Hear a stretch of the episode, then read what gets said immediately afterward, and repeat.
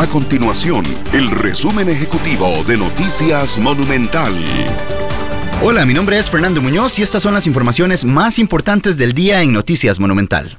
El gobierno costarricense fue enfático en que priorizará el pago de los primeros tres meses del bono proteger antes de pensar en una ampliación de este beneficio para los afectados por la pandemia del COVID-19. Uno de los principales motivos para no poner este tema como una prioridad es la falta de recursos, según lo alegaron distintas autoridades de gobierno.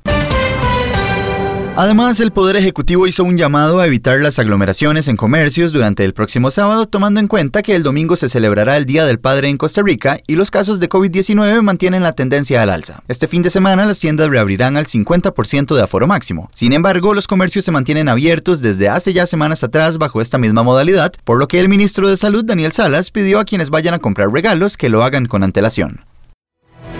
Estas y otras informaciones las puede encontrar en nuestro sitio web www.monumental.co.cr. Nuestro compromiso es mantener a Costa Rica informada.